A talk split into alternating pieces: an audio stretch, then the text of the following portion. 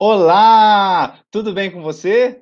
Muito boa noite, seja muito bem-vindo, muito bem-vinda a mais um Cine Debate. Que bom que você está aqui para debater conosco. Bem, é, para quem está aqui a primeira vez numa live do IPC, especificamente nesse estilo de live do Cine Debate, eu vou explicar rapidamente é, em que se consiste esse tipo de live. O Cine Debate, ele se consiste em a gente chamar alguns professores, pesquisadores da conscienciologia, para debater, para conversar, um bate-papo leve, tranquilo e esclarecedor é, em relação a alguns filmes e séries da cultura popular, mas dentro do paradigma consciencial. Tudo certo? Meu nome é Jorge Arthur e eu serei aí o anfitrião, o apresentador, vou ajudar os professores, vou trazer os comentários, as perguntas de vocês, participem, deem a opinião de vocês, as suas vivências, seus questionamentos, vamos sair daqui esclarecido e satisfeito, tudo certo? Bem, e hoje, o que, que a gente vai falar? Ah, você sabe, né? Tá escrito aqui no título aqui da live, estava aqui na arte antes, antes de eu aparecer, a gente vai falar da série Por Trás de Seus Olhos, né? Ou em inglês, Behind Her Eyes, que é uma série aí do Netflix que está dando o que falar, as pessoas estão se interessando, querendo entender melhor esses fenômenos que acontecem na série, e a gente vai explorar isso aí, tudo certo? Bem, mas antes de aprofundar, falar uma sinopse e tudo mais, fica aqui uma pergunta para você, a partir da sua opinião, das suas vivências. É possível duas pessoas trocarem de corpos? Hã? É, pense aí. Enquanto isso, solta a vinheta.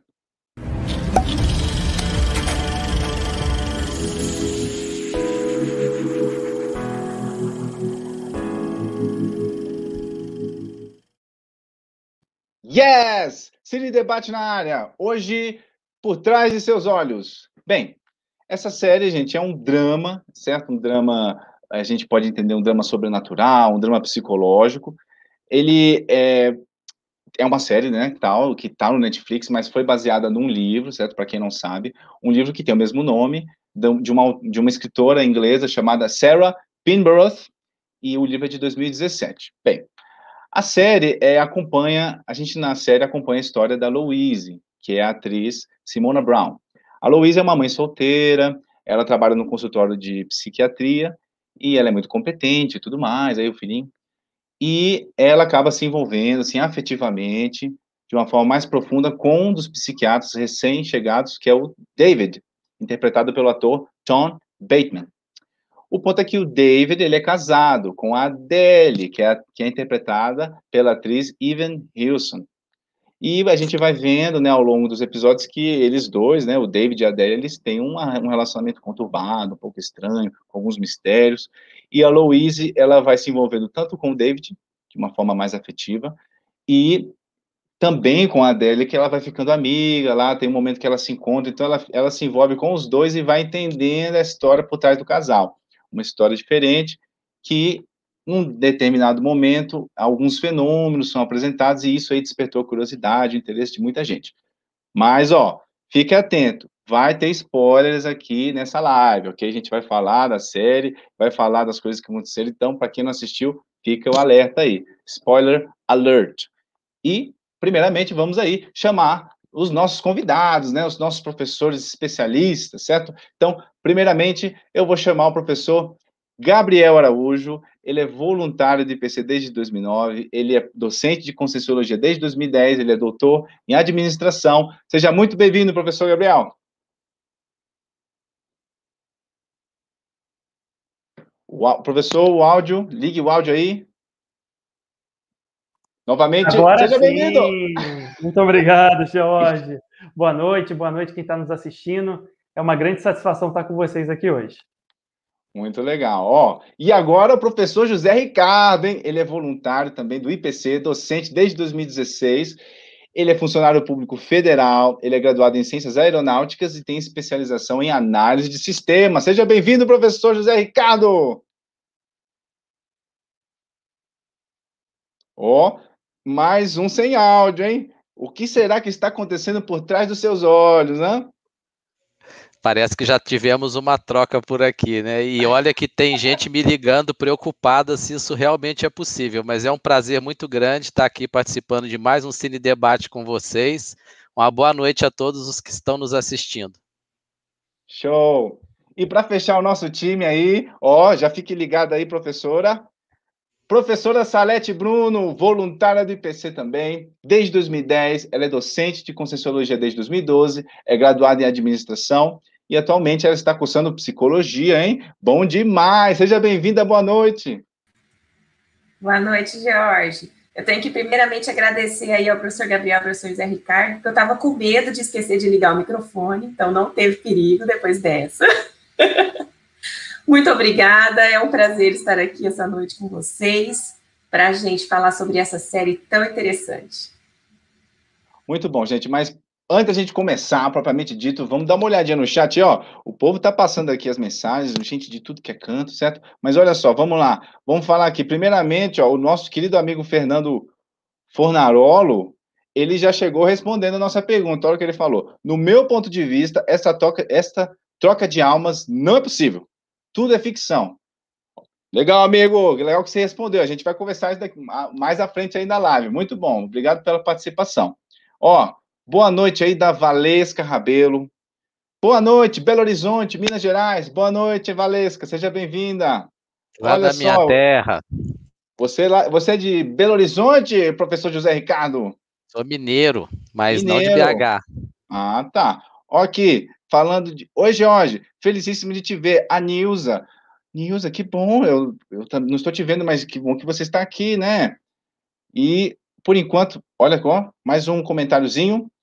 Maria Takara, bom filme, com uma abordagem de projeção consciente, mas com uma pitada de fantasia. Olha, já mandou a opinião dela, pá, legal, amiga, a gente vai debater aí. Traga mais as suas percepções aí, os seus, seus pensamentos aí sobre o filme, beleza? Sobre a série, no caso. Né?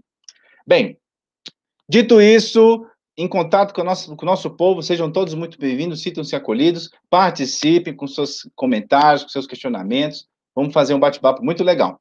Eu agora passo a palavra para a professora Salete, que vai iniciar o nosso debate. Bom, então vamos lá.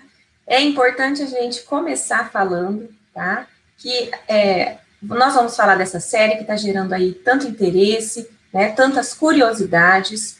Só que o nosso objetivo aqui não é fazer uma análise profunda da série, nem dos personagens, uma análise psicológica, nada disso, tá certo?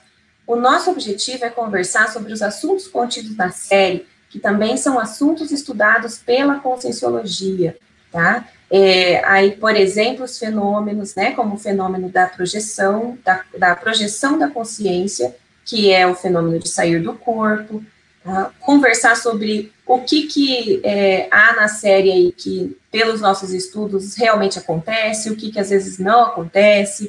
Então, essa é a ideia, esse é o nosso objetivo. E muito importante também, é, um princípio básico da Conscienciologia é o princípio da descrença, que diz assim: não acredite em nada, nem mesmo no que a gente falar aqui para vocês nesse debate. Tenha suas próprias experiências pessoais. O que quer dizer isso? É, não ouça tudo que a gente está falando e fala: olha, eu acredito em tudo isso, e, ou então, ah, não, não acredito em nada disso. Não acredite nem negue, leva como hipótese, vai fazer suas pesquisas, vai fazer os seus experimentos, tá certo? Essa é a ideia do princípio da descrença. Então, muito obrigada por estarem todos aqui e vamos para o nosso debate. Vamos lá, Jorge? Muito bom, professora.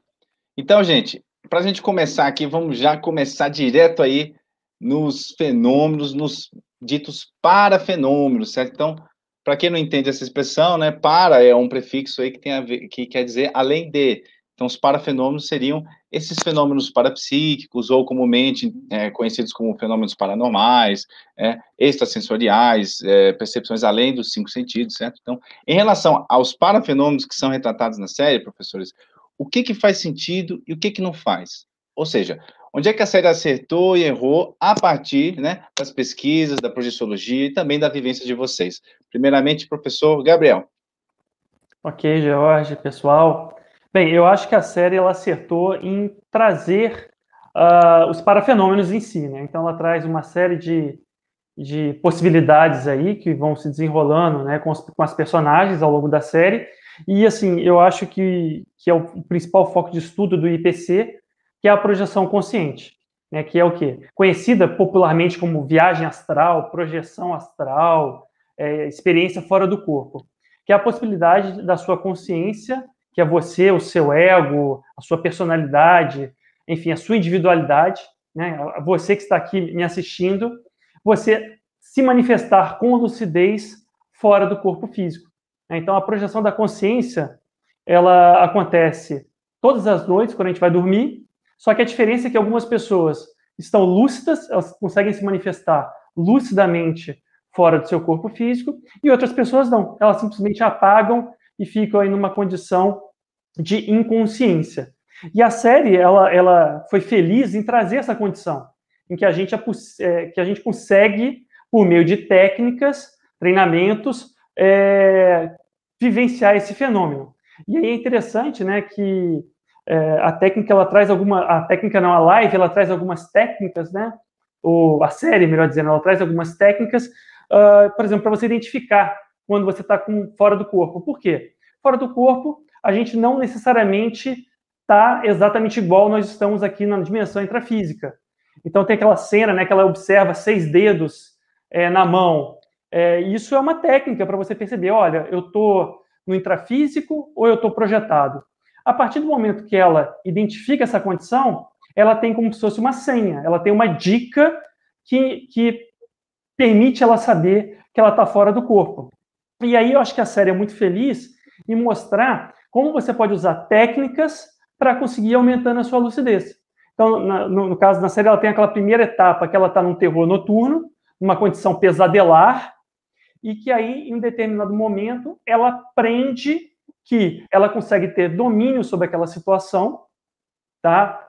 Enxergando as mãos, né? Ela consegue identificar isso, e aí ela vai para um processo de sonho lúcido. Ou seja, ainda é uma condição onírica, ainda é uma condição é, fantasiosa, porém que depois ela consegue também, por meio de técnica, ela consegue se desenvolver até chegar, sim, numa projeção lúcida, tá? Eu acho que, assim, de, de início, George, é o que a gente pode falar. Não sei se o, o Zé tem mais alguma coisa para complementar. É, eu, Mas antes, eu... posso só, só trazer uma pergunta falar, Jorge, rapidamente? Que é a Ingrid, que ela está perguntando, no caso seria o desdobramento? É um é sinônimo que você está falando? Sim, a, proje a projeção é, da consciência, né? ou projeção consciente é um sinônimo para desdobramento, sim, tá? Então tá tudo certo. E só complementando, né, nós saímos do corpo com o que chamam de alma, de psicossoma, de perispírito no espiritismo, né, de duplo, às vezes em algumas outras linhas. Então, o nosso fantasminha é que se manifesta no extrafísico. E além dessa brincadeira do, de contar os dedos, a gente pode puxar, porque se o dedo estica, você está fora do corpo. E eu já fiz isso e deu certo, o dedo esticou realmente. Eu fiquei tão empolgado que eu voltei para o corpo, porque não se pode se, ficar muito empolgado. Mas o que eu achei bem legal na série, que eu achei que foi muito importante, foi a postura da personagem Louise, que de cara ela não acreditou que aquilo fosse possível. Mas ao invés de negar e falar, eu não vou mexer com isso porque isso não existe, isso não acontece, até porque ela queria curar o terror noturno e, e ela confiou na, na Adele, né, que no final depois a gente fica sabendo que não era exatamente a Adele, ela se propôs a fazer os experimentos, ler os cadernos, que aliás é uma técnica, você fazer a saturação mental com o tema para poder sair do corpo, e basicamente usar aquela técnica de despertar para a projeção durante o sonho. E aí ela começou num crescendo em que ela conseguiu ver a primeira porta quando ela tinha 11 dedos, ela foi para o sonho lúcido. Numa outra tentativa, ela já conseguiu visualizar outra porta, mas não conseguiu passar. E ela foi evoluindo até o momento em que ela sai do corpo, vê o quarto do filho com quem ela tinha dormido e retorna para o corpo, vê que o, filho está lá, o copo está está derramado de água realmente, e aí ela pensa, poxa, eu estou confirmando que eu realmente estive aqui e tá, estava olhando aquilo. Isso a gente chama de projeção com confirmação posterior. Ela volta a dormir, sai do corpo de novo e vai na vizinha. E novamente ela depois bate na vizinha com uma desculpa qualquer ali de pegar um pouco de café e, e confirma que a vizinha também estava acompanhando aquelas coisas que ela tinha observado do extrafísico. Então, isso do ponto de vista do princípio da descrença e da autocomprovação, para mim foi o ponto alto e me empolgou, me deixou animado até a retomar um experimento que eu fiz aqui em casa durante dois anos e que eu tinha desistido porque não dava certo. Eu coloquei quatro cartas de baralho viradas para cima num móvel bem alto aqui em casa e a ideia era sair do corpo, ir lá, ler as cartas, voltar para o corpo, escrever e no dia seguinte conferir as cartas. Eu tive umas duas ou três oportunidades de ir até as cartas, mas eu não fui muito feliz na minha experiência. E eu acabei desistindo, mas eu me animei a retomar. Apesar de ser uma ficção, isso é uma coisa que é bem real e que é possível de ser obtida com persistência e com treinamento. Então, esse para mim aí foi um ponto alto da série. Gente, um, teve um comentário oh, aqui, desculpa. rapidinho, professor, um comentário aqui pertinente ao que o professor José Ricardo falou. O Odinei Gonzaga, boa noite a todos. E sim, puxando o dedo é uma técnica que eu uso comumente e funciona, porém, geralmente me vem a euforia e volto para o corpo. Igual você relatou, né, professor? Sim, eu já dominei essa questão da euforia, porque qualquer emoção exacerbada no extrafísico, seja medo, tristeza, uma emoção muito grande de ver uma pessoa querida, uma euforia desmedida, você volta para o corpo quase que instantaneamente. É isso mesmo. Fala aí, Salete. Certo. O Odinei aí é aqui da minha cidade. Prazer, Odinei, ter você aqui assistindo a gente. E eu ia falar sobre aí as técnicas, né, que o Gabriel, o José, o José Ricardo falaram, que existem essas técnicas e outras diversas técnicas, né, no livro, que é o, o livro que o, o, Gabriel acho que citou no começo, não sei se citou, que é o Projeciologia, o Tratado de Projeciologia, aí que o professor José oh. Ricardo tá, tá mostrando, né? Livrinho Esse de aí bolso. é um livro, pois é, esse é um livro que ele é, assim, tem muita coisa para se estudar sobre a questão da projeção, né, da projeção da consciência. E nesse livro tem diversas técnicas para a gente poder conseguir sair do corpo com lucidez e também para a gente poder obter lucidez quando já está fora do corpo. E também técnica para lembrar do que aconteceu depois que a gente acorda, que também é outra dificuldade que muita gente tem, né? Quando a gente acorda, lembrar do que aconteceu lá quando a gente estava fora do corpo, tá? Então, assim, e o interessante é justamente aplicar o princípio da descrença e fazer esses experimentos. É, meu caso pessoal, por exemplo, essa técnica da projeção através do sonho, né, que aí eles usam muito no, no seriado, que é a questão de contar os dedos, né, olhar para a mão ali, ver que tem seis dedos. Essa técnica, ela é usada justamente para obter a lucidez quando nós estamos fora do corpo.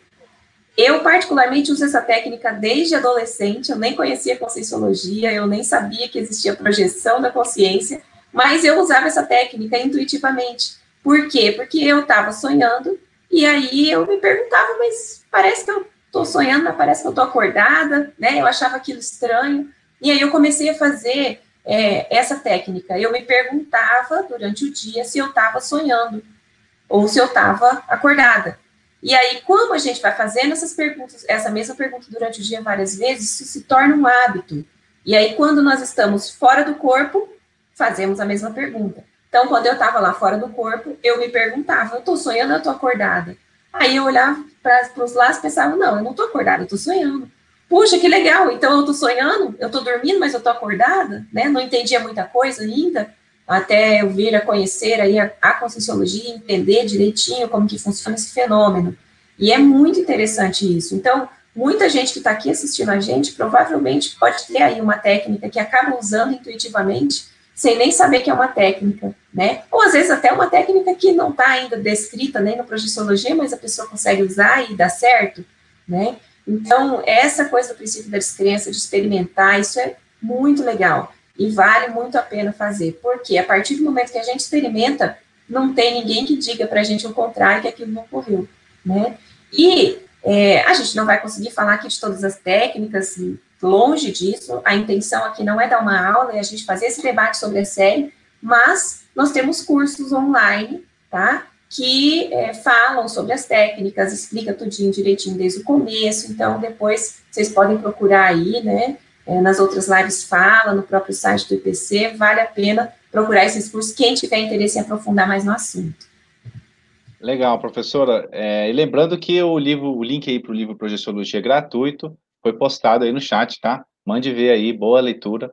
E ó, uma perguntinha aqui para a gente falar da série. Olha só, o, a Renata Cunha ela fala o seguinte: na série ela diz que só consegue ir aonde conhece. Isso acontece mesmo?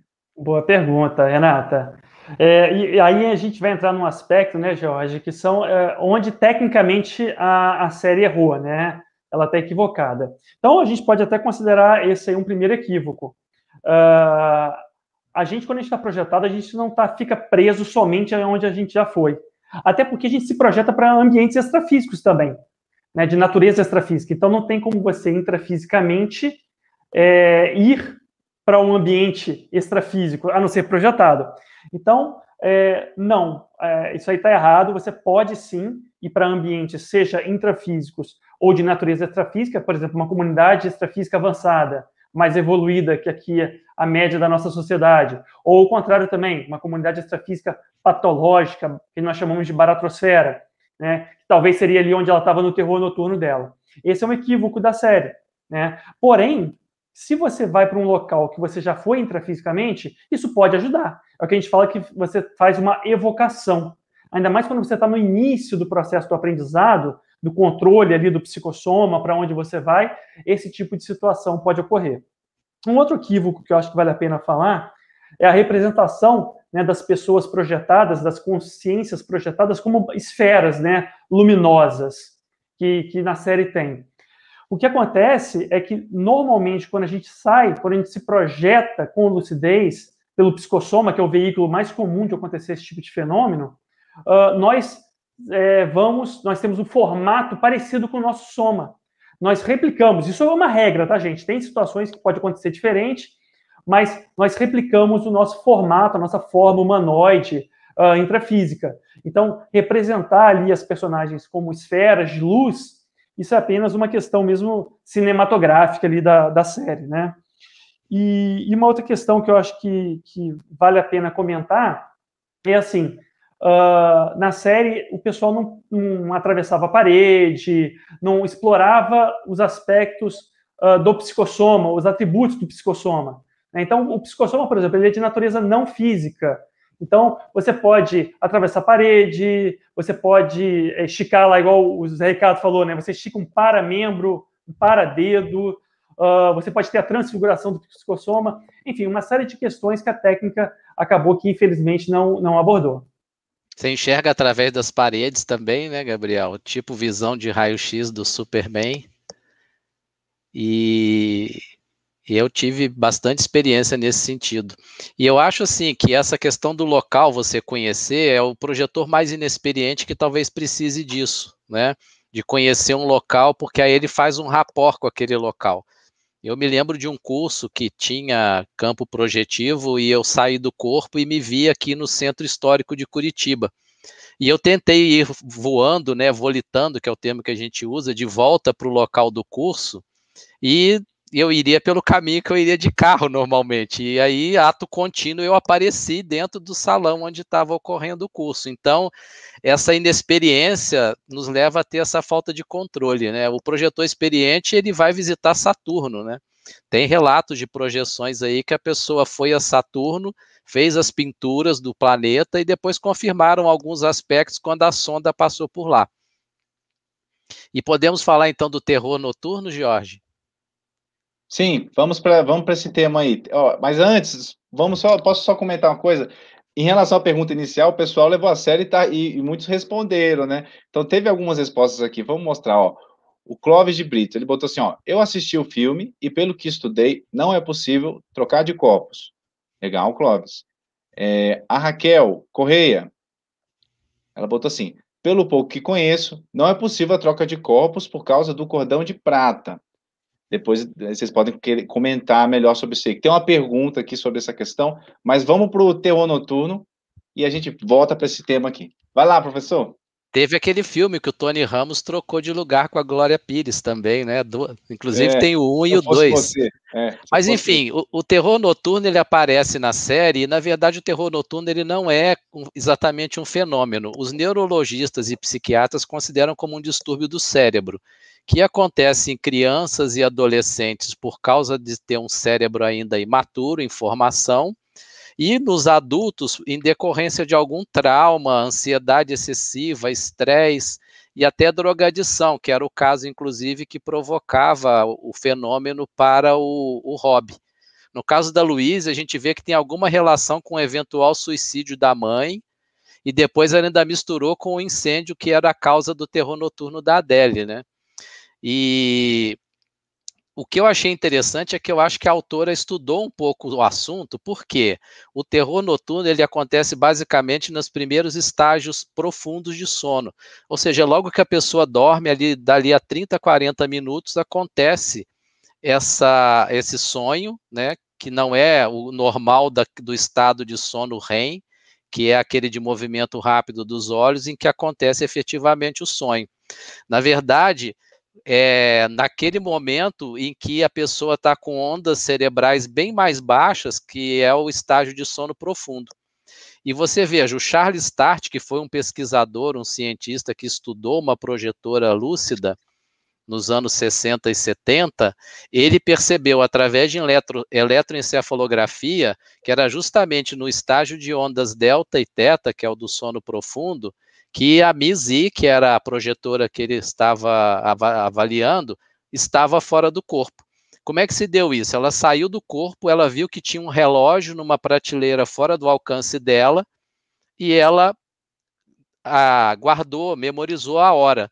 Quando ela retornou da projeção e do sono, que ela acordou no dia seguinte, ela falou: Olha, eu saí do corpo tal hora. E o eletroencefalograma bateu com aquele momento em que ela estava em sono profundo. E quem leu projeciologia vai ver que é exatamente essa teoria mais aceita, que a projeção acontece nesse momento. Então, o que, que a gente observa em termos de fenômeno? A projeção pesadelar, que é o nome que nós damos para esse evento do terror noturno, ela muito provavelmente se refere a uma projeção em que você vai efetivamente para uma, uma dimensão extrafísica que nós chamamos de baratrosfera e o espiritismo chama de umbral. E lá você pode ser perseguido, você vai passar pelos maiores sufocos e sempre vai ter uma situação muito complicada. No caso das crianças, isso pode resultar de lembranças de vidas passadas e até mesmo da última experiência de morte da criança. Quem tiver curiosidade sobre esse assunto, eu recomendo esse livro aqui, A Volta, que ele conta uma história fantástica de um garotinho que se lembrava de quando ele foi abatido na Segunda Guerra Mundial na, nos combates no Pacífico. E, e aí eles fazem toda uma pesquisa para levantar e descobrem que realmente o garotinho é aquele piloto que tinha sido abatido lá. E aí eu tive isso quando eu era criança, mas ali pelos sete anos aqueles pesadelos passaram e eu tive uma vida totalmente normal, inclusive sem ter projeções até conhecer o IPC e fazer meu primeiro curso. Então a série é bem é bem correta nesse aspecto específico da do terror noturno, né? E a gente tem essa característica aí que ela pode ser transformada numa projeção para você ajudar a curar o terror noturno. Agora, o que, que eu recomendo para as pessoas que têm terror noturno? É que efetivamente procurem um médico, um psiquiatra, né, para avaliar se não é um problema do cérebro físico. Porque assim como a gente tem problema de coração, de estômago, de pulmão, o nosso cérebro às vezes também pode dar uma falhada. Vale a pena fazer o experimento, tentar mudar para uma projeção e buscar essa autocura.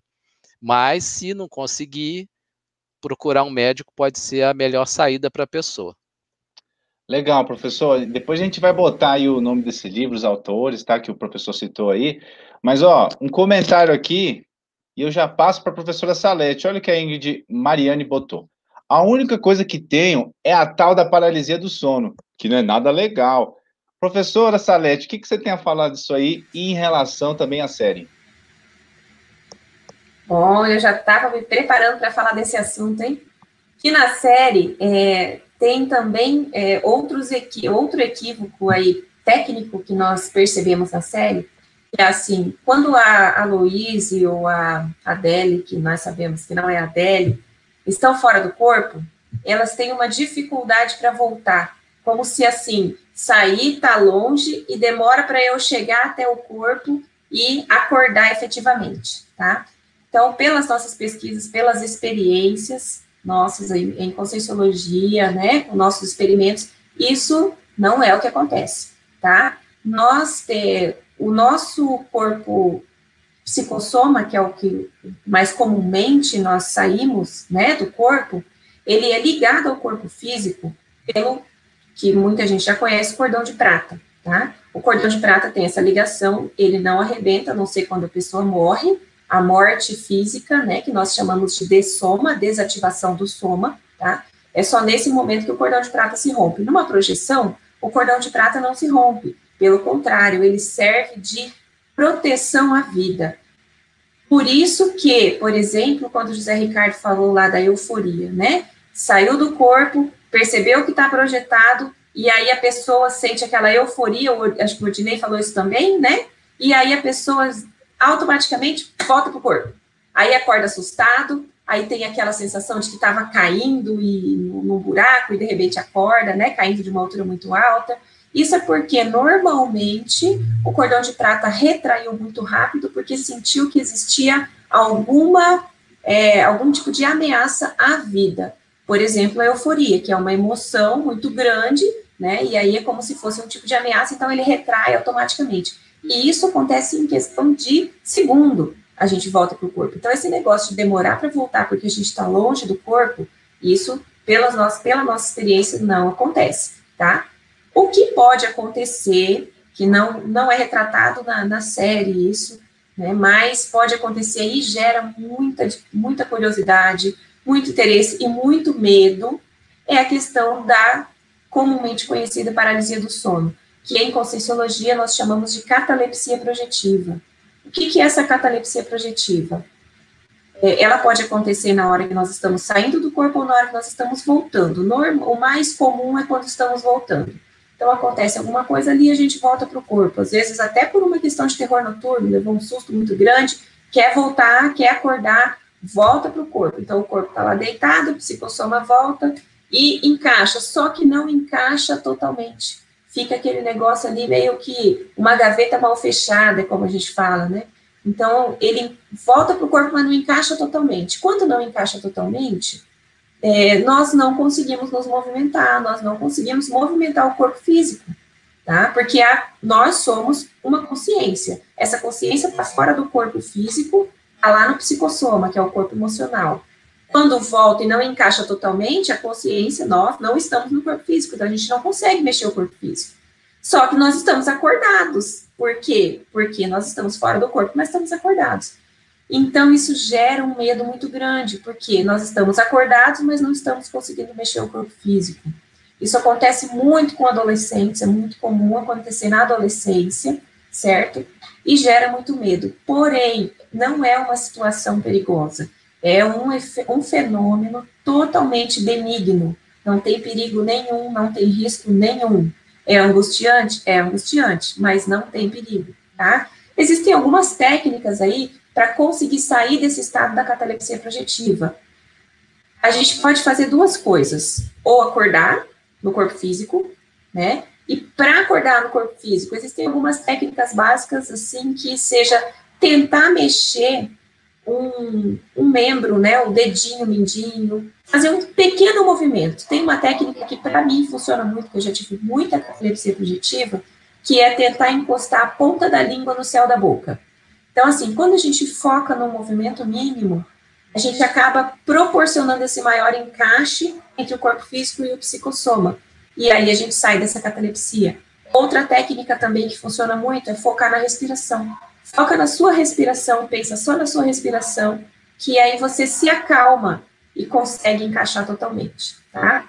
Só que a catalepsia, nós estamos desencaixados. Se nós estamos desencaixados e o nosso grande objetivo é conseguir sair do corpo com lucidez, nada melhor do que a gente usar esse fenômeno para sair de vez. Eu voltei, não encaixou direito, estou lá mais ou menos encaixada, eu tento sair de vez do corpo e vou aproveitar outra projeção. E aí, provavelmente, vou conseguir estar muito mais lúcida nessa projeção. Então, Valete, essas são as quero, ideias. Eu quero Diga? isso. Eu tive uma catalepsia projetiva na vida. Aí eu não tive medo, nunca mais tive. Não vale isso. Eu quero então, ter outras para é. sair do corpo. Aí aproveita, né? É, porque quando, eu percebi isso quando eu tive essa única vez. Enquanto eu estava com medo, eu não conseguia. Aí quando eu falei, ah, quer saber? Se eu morri, que se dane. E aí eu vou voltar a dormir. Aí eu consegui acordar. Então, no, é. agora tem gente que vê pessoas junto da cama, né? Vê consciências extrafísicas. Sim. Inclusive tem o mito do homem de chapéu, que é muito engraçado, né? Muitas pessoas veem essa figura do homem de chapéu, né? É, e, e isso é por que, que isso acontece, né? Porque a gente está praticamente fora do corpo. Então, nós não estamos enxergando com os olhos físicos do corpo físico, nós estamos enxergando com as nossas energias, com os olhos do nosso corpo espiritual, que nós chamamos de psicossoma, que é o corpo das emoções, né? Então, a gente consegue enxergar seres extrafísicos, consciências extrafísicas que provavelmente estão ali pelo quarto, que é natural, existem consciências extrafísicas por todo lugar, é que a gente não consegue ver, né?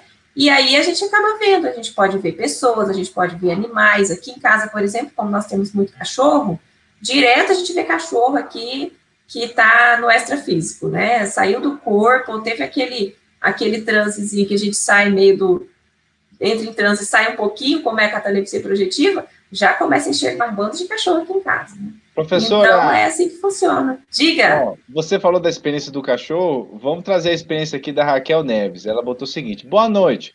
Tive uma projeção consciente é, e, e, senti a separação do corpo, tal. tive lucidez quando estava volitando pelo quarto e vi um cachorro preto no ambiente. O que significa? Aí ela completa: é, me assustei e voltei para o corpo. Querem pois é, né, Raquel? O grande problema nosso quando a gente sai do corpo são as emoções. As emoções, você sabe o que, que elas fazem? Elas pegam a nossa lucidez e fazem assim, ó, manda lá para baixo. E aí o que, que acontece? A gente volta para o corpo.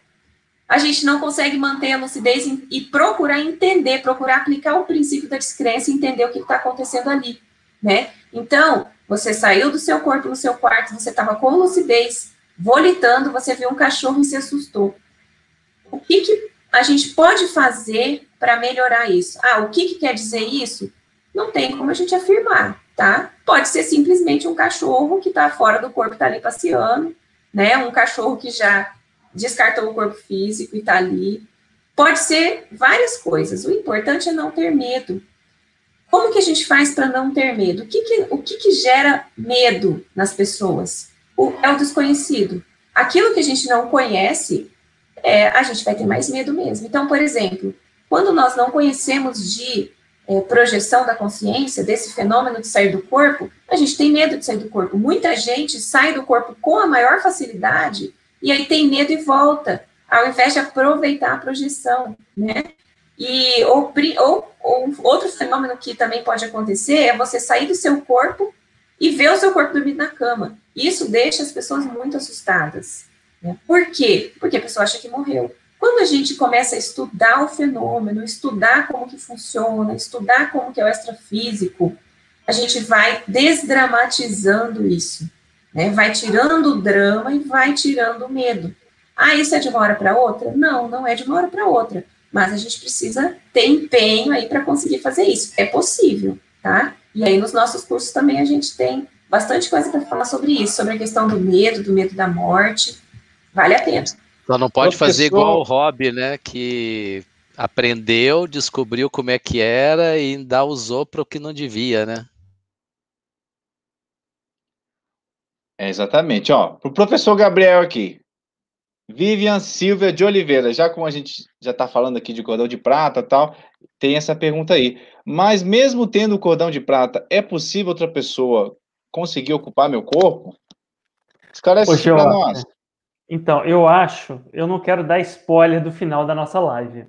Então, eu vou fazer o seguinte, Vivian, segura um pouquinho a tua pergunta. Eu vou aproveitar o que a Salete falou com relação a gente usar uh, o parapsiquismo e os parafenômenos da maneira adequada, da maneira cosmoética, né? Por quê? Porque a série ela traz uma série de, de decisões que as personagens vão tomando, né, ao longo da, da, da, da trama ali que vai, vai ocorrendo, e aí é, segundo a conscienciologia e a projeciologia, a gente pode analisar assim, será que essas decisões elas foram adequadas do ponto de vista evolutivo?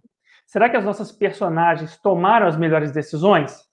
Então eu queria começar falando sobre um processo que, que nós chamamos de cosmoética. É uma das premissas do paradigma consciencial que fundamentam as pesquisas da conscienciologia. É, a cosmoética é uma ética que vai além do corpo físico, é uma ética que vai além das, das convenções morais.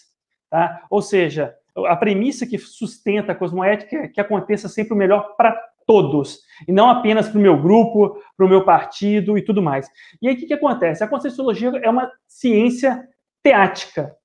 O que, que significa ser teática? Ela é 1% de teoria e 99% de prática. Ou seja, não existe conscienciologia apenas teórica.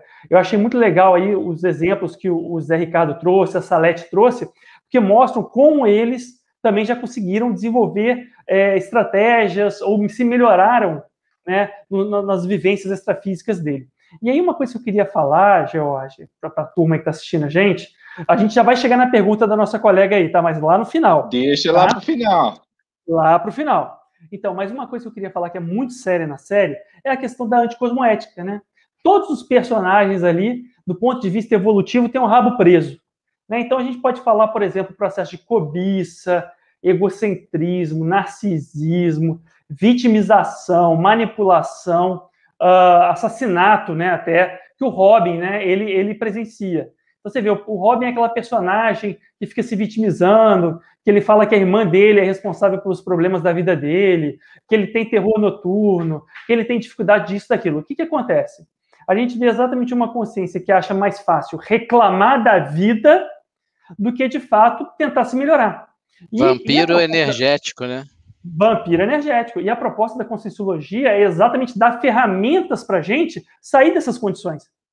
Gente, se a gente não, não correr atrás do nosso amadurecimento, se a gente não correr atrás de melhorar a nossa qualidade de vida multidimensional, e aí eu acho que a série é muito legal em trazer essa vivência toda multidimensional, mas é muito mais complexo até do que a série apresenta, ninguém vai fazer isso pela gente. Né? A questão também do adultério do, do David com a, com a Louise. Então, assim, por mais que o casamento deles estivesse ruim, é, do ponto de vista da cosmoética, o que, que seria o correto? Ele pediu divórcio, acertar as coisas com, lá, com a Adele, com aquela personagem, pelo menos que a gente achava que era dele até o momento, né? É, ou seja, ele fazia, em um determinado momento ele até chegou a pegar lá, pedir o, o divórcio. Por quê? Porque aí sim ele estava deixando as coisas bem paradas. Ele estava assistindo a, a Adele no sentido, olha, eu não quero mais, ele estava se posicionando né, no sentido do que ele queria evolutivamente. E a mesma coisa a Louise, né? Tanto é que tem até uma amiga dela que tenta é, alertar ela dessa condição de cosmoética e ela prefere manter aí ela banaliza né, esse processo. Não, todo mundo tem direito a errar, só por eu que não posso errar, ou seja, se vitimiza também e não assume a responsabilidade pela vida dela. Né? Eu acho que outro aspecto interessante de pensar é a questão da ingenuidade e do levianismo, né? Ou seja, a Adele, até certo ponto, ela foi ingênua, né? Em atrair ali o Robin para perto dela, compartilhar as coisas com ele, porque infelizmente ela não tinha consciência do nível de cosmoética dele. Porém, se ela fosse parapsíquica com mais lucidez, ela poderia sentir as energias dele, ela poderia sentir as companhias extrafísicas que acompanhavam ele, ela poderia talvez ter tido uma retrocognição que mostrava talvez qual que é o enredo daquelas personagens.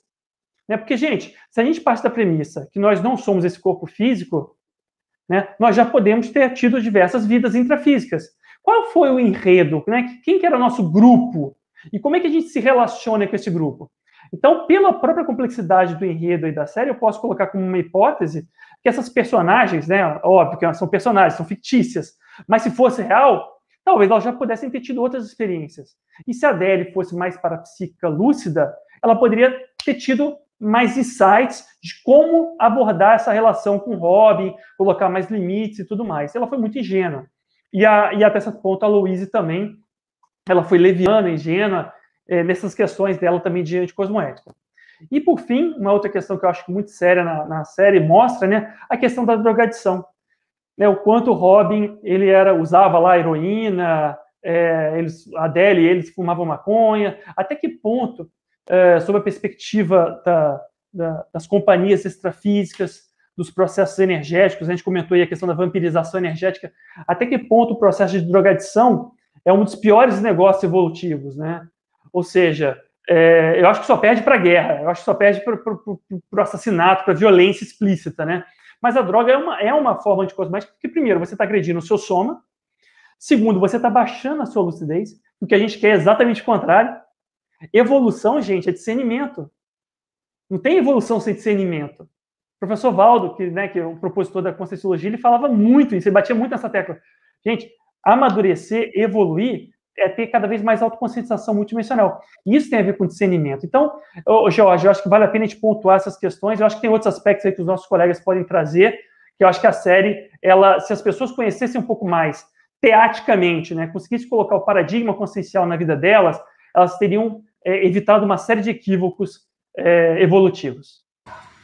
É, eu acho interessante. Posso citar alguns ah, comentários claro. aqui interessantes. Então, ó, o pessoal está começando assim a, a, falar algumas de, de experiências, né? Então, só só mostrando aqui, o Gol Almeida, ele botou assim: Eu vi meu corpo deitado na cama e levei um grande susto. Voltei para o corpo e só descobri que era projeção quando conheci os vídeos do IPC. Muito bom, Almeida. Gol, Almeida. E ó, como a gente suspeitava, olha aqui, Raquel Correia amando essa live. Adorei os professores. Salete, lembra a Adele com esse cabelinho lindo. Adorei a Salete. Parabéns pela live. Olha, a gente não falou, Salete? Professor, Será que quem está né? atrás dos olhos ali da Salete? Será que é a Salete mesmo, pessoal? Pois oh. é. É a Sadele. Eles estão me falando faz dias que eu pareço com a Adele. Obrigada, viu, Raquel? Bom, e, e, outra coisa interessante também, que é isso que o Gabriel, o professor Gabriel estava falando, com relação à autoconscientização multidimensional, né? Que é a gente parar para pensar. Porque o que eu estou vivendo agora, nesse momento, nessa vida intrafísica, não é a única vivência que eu já tive e não é a única vivência que eu terei. Eu tenho essa vida, mas eu tive outras lá para trás e terei outras lá para frente, tá certo? Então, o Gabriel falou lá, né, o, que se ela tivesse uh, mais discernimento, um parapsiquismo com, com, mais lucidez, ela poderia ter feito uma leitura das energias do hobby, ela poderia ter talvez lembrado de vidas passadas e lembrado o que, que eles já viveram em vidas passadas, para ela conhecer melhor quem é aquela consciência do hobby, né? E aí eu vou falar também é, do para frente, né? Porque uma coisa que eu vejo que gerou muita frustração nas pessoas ao assistir essa série é que o mal vence no final, né? E isso aí gerou muita frustração. Eu vejo muita gente comentando, mas, é, lógico, ali é uma ficção, né? Um caso fictício, mas isso também acontece na nossa vida, né? Na vida real aqui. Às vezes, quem é mal ou anticosmoético, né? Que é o mais correto dizer, consegue o que quer, tá? Então, vamos dizer lá que no final o Rob conseguiu o que ele queria, e aí fica todo mundo frustrado, né? Só que não acaba ali. Isso vai continuar. Uma hora, seja na próxima vida, ou seja 10 ou 20 vidas para frente, o Rob vai ter que recompor isso que ele fez. Ele vai ter que recompor esse mal que ele gerou para Louise, para Adele, para o David, e também não dá para dizer ali que o hobby é só o algoz e o resto é tudo vítima, como o professor Gabriel falou. Existem vários equívocos aí, existem vários atos anticosmoéticos de todos os personagens, tá? Não estou aqui defendendo o hobby de maneira alguma, tá? Só que lembrando que ele, uma hora, vai ter que recompor isso que ele fez. Então, não acaba ali. O seriado acaba ali, mas se fosse um, um se fosse ter ali talvez uma segunda, uma segunda temporada da série e eu fosse falar o que, que ia acontecer, eu colocaria eles numa próxima vida e demonstraria todos eles recompondo todos esses erros, né, esses atos anticosmoéticos que eles é, cometeram aí nessa, nesse recorte. Então, autoconsciência. Oi? Não, então, o que eu acho que é legal que você falou, assim, para as pessoas refletirem, né? Até que ponto a gente ainda tem algumas questões mal resolvidas nos nossos grupos, né? Até que ponto a gente ainda fica segurando raiva, rancor, não perdoa as pessoas do nosso grupo, não compreende o nível evolutivo delas e fica se vitimizando, assim como o Robin falava, né? Ah, minha irmã é isso, eu não tenho dinheiro, eu sou isso, aquilo. Até que ponto a gente ainda fica patinando e aí o professor Valdo, de novo, eu adoro citar ele, que tem muitas sacadas boas, ele falava assim, você quer resolver seus problemas em qual século?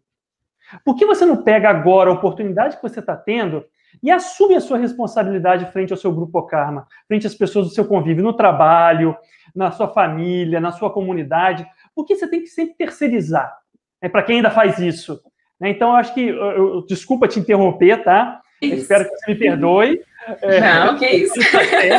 Tem tempo eu te perdoo nessa vida, pode ficar tranquilo, tá, Gabriel? Muito obrigado, tá? Muito, muito teatro, Mas, assim, o interessante é justamente isso, a autoconscientização multidimensional, ela nos ajuda a enxergar que nós podemos e precisamos ser autônomos, né? Largar a mão de vitimização, largar a mão de terceirização, assumir as nossas próprias responsabilidades e assumir a responsabilidade de da evolução. Ninguém vai evoluir por mim. Eu preciso tomar a responsabilidade de evoluir sozinha. E a autoconscientização multidimensional ajuda a gente a. A gente não consegue ver totalmente, porque o corpo intrafísico ele limita isso, né? Mas é, entender pelo menos que isso que a gente está vivendo aqui é um recorte de algo muito maior. Que tem muita coisa lá para trás e vai ter muita coisa lá para frente. Um outro aspecto que eu até trago também, Salete e Gabriel, é o seguinte: é, o, você veja que o nosso amigo lá, o, o doutor, que eu esqueci o nome dele agora. David. O David, ele chegou a dizer que a Adele não tinha mais o mesmo brilho. Quer dizer, ele tinha um parapsiquismo, mas por não estudar, por não aprofundar e não estar atento aos detalhes, ele estava feliz da vida de carro com a Rob Louise, né, e tadinho do filho deles ali no carro indo para uma nova vida, que de novo não vai ter muita coisa. Daqui a pouco ele vai sentir que a Luísa também perdeu o brilho, né? É. E vamos voltar todo esse problema. E o aspecto da autoconscientização multidimensional ainda tem um outro lado, que é o lado de você se defender, porque não existem consciências mal intencionadas só aqui no intrafísico, que nos enganam, que nos passam a perna. Elas também existem no extrafísico e muitas vezes elas estão nos estimulando a fazer coisas erradas e a gente não está nem percebendo, né? Nós estamos sendo induzidos a fazer certas coisas sem querer. O Gabriel ele não citou aí, né? O fenômeno, por exemplo, da possessão, que é justamente quando uma consciência extrafísica ela domina de tal forma a psique e o corpo energético do, da consciência intrafísica que ela passa a comandar aquele corpo. E nesse comando ela pode até produzir efeitos indesejáveis para a pessoa e para quem estiver em volta. Né? Isso aqui não é para deixar ninguém com medo nem com receio, mas para vocês verem a importância do conhecimento, porque o conhecimento ele vai trazer autoconfiança e essa capacidade de autodefesa energética que eu acho que é fundamental para ficarmos livres, por exemplo, de pessoas tipo Rob, né? Porque é a dureza você ver uma mulher linda como a Adele, mas por trás está lá o Rob dando aquela risadinha sinistra, né? É, é, chato no final quando você tem essa constatação, né? Realmente é, que, a gente é, se decepciona. além de se defender, tem um processo mais sério, que é o processo da interassistência. Porque, assim, Bem se lembrado. estão todos no contexto, se estão todos naquele contexto ali grupal, né, familiar ou de relacionamentos, é, exatamente, é até difícil de falar se tem alguma vítima só, se tem só um algoz, é difícil de categorizar, né, como a, como a Salete colocou. E aí a grande questão, a grande virada, é quando a gente para de se vitimizar, de cobrar os outros, e a gente começa a ajudar os outros. Só que, lógico, para isso, primeiro, a gente tem que se defender, a gente tem que estar tá bem resolvido nisso aí, para aí sim a gente conseguir dar um passo além, que é o quê? Que é conseguir acolher as pessoas, é conseguir, mesmo entendendo as dificuldades das pessoas, gente, todo mundo tem dificuldade. Todo, desconheça alguém que não tem dificuldade, que não tem maturidade. Porém, também desconheça alguém que não tenha maturidade, né, que não tenha muito que ajudar o próximo.